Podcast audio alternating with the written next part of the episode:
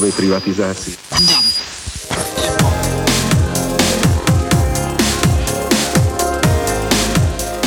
Hallo und willkommen zum Gegenblende Podcast. Heute wieder mit der Kolumne ABC mit René.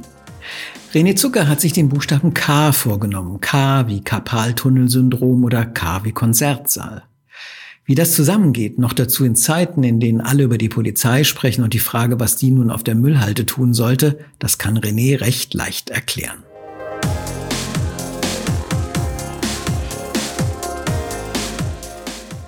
Zum ersten Mal hörte ich das Wort Karpaltunnelsyndrom in der Serie The Sopranos. Eines Tages bekam Tony Sopranos Schwester die Diagnose. Zu lange am Milchschäumer der Espressomaschine hantiert. Von nun an überlässt sie alle ungeliebte Arbeit anderen.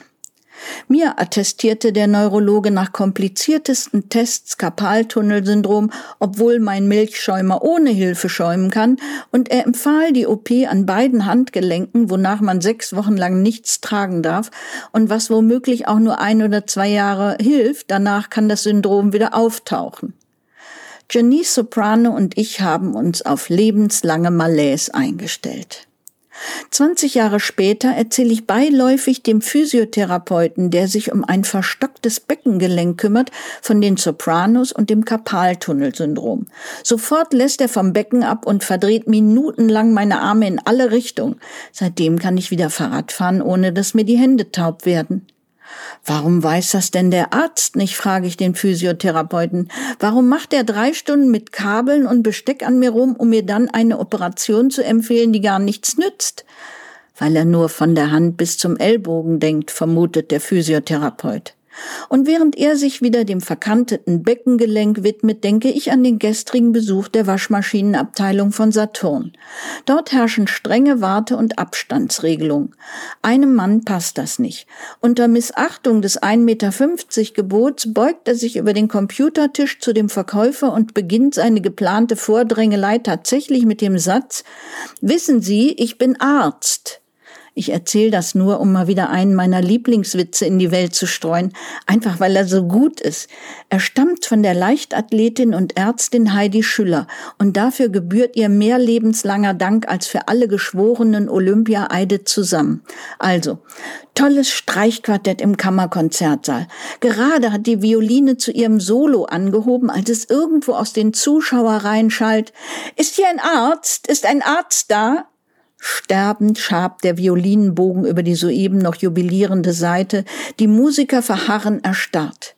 Ich bin Arzt, steht einer in der ersten Reihe auf und blickt suchend ins Publikum. Ist das nicht ein herrliches Konzert, Herr Kollege? fragt es ehrlich und tief beeindruckt vom Kunstgenuss zurück. Wer einen besseren Arztwitz kennt, soll ihn mir unbedingt schicken. Wenn Journalisten, egal ob männlich, weiblich oder divers, nicht so stutenbissig wären, könnte man diesen Witz natürlich auch mit ihnen erzählen. Über Polizisten kenne ich keinen einzigen Witz, nur die alten Seifried-Kartons, in denen dickliche Kontaktbereichsbeamte mit hängenden Penisnasen in ratlosem Gesicht grüne Uniformen tragen.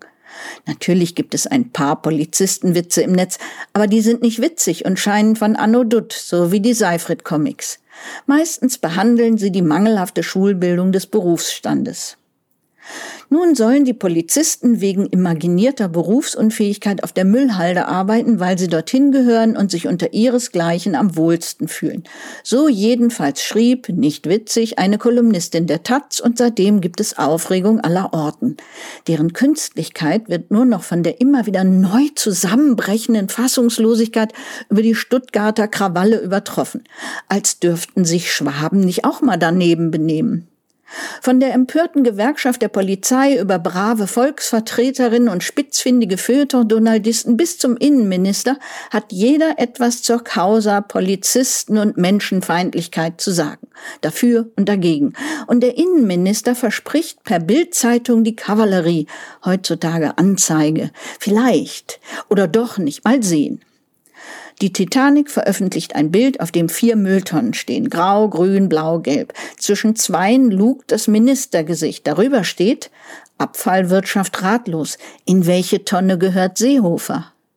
Wenn das entschieden ist, dann statt langweiliger Anzeige vielleicht 100 Stockhiebe für die Kolumnistin mit iranischem Background, die sich weder als Mann noch als Frau, jedoch als POC, als Person of Color beschreibt und nun ihre arg in die Länge gezogenen 15 Minuten Weltruhm erfährt. Sogar vom Bundespräsidenten wurde sie ermahnt, mehr Aufmerksamkeit geht jetzt wirklich nicht. Oder wie neulich der Dichter Jag Kasunka aus den letzten Kriegstagen in Berlin erzählte, als in einem vollbesetzten Bunker die Nachricht vom Selbstmord des bösen Mann mit dem kleinen Bart verkündet wurde und in die Stille eine Frau sagte, na denn ist ja gut.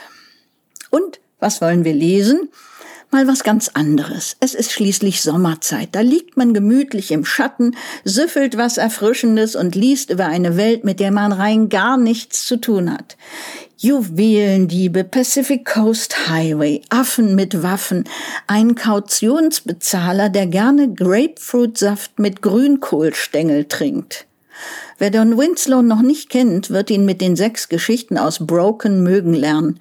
Der so versierte wie fleißige Krimi-Autor, Kartellexperte und leidenschaftlichster Donald Trump-Bekämpfer auf Twitter kommt hier etwas leichthändiger daher als mit seinem letzten Mammutwerk der Trilogie über das mexikanisch-amerikanische Drogengeschäft.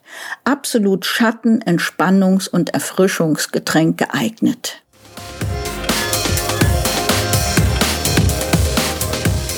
Und das war wieder die Kolumne von René Zucker. Nächste Woche werde ich mit der Wirtschaftsexpertin Ulrike Herrmann und dem Hauptstadtjournalisten Stefan Reinicke eine Zwischenbilanz dieses krisenhaften Jahres ziehen. Vielen Dank fürs Zuhören und wenn Sie Anregungen oder Kritik haben, schreiben Sie doch eine Mail an gegenblende.dgb.de. Am Mikrofon verabschiedet sich Daniel Haufler. Alles Gute und bis zum nächsten Mal. 3, 5, 25.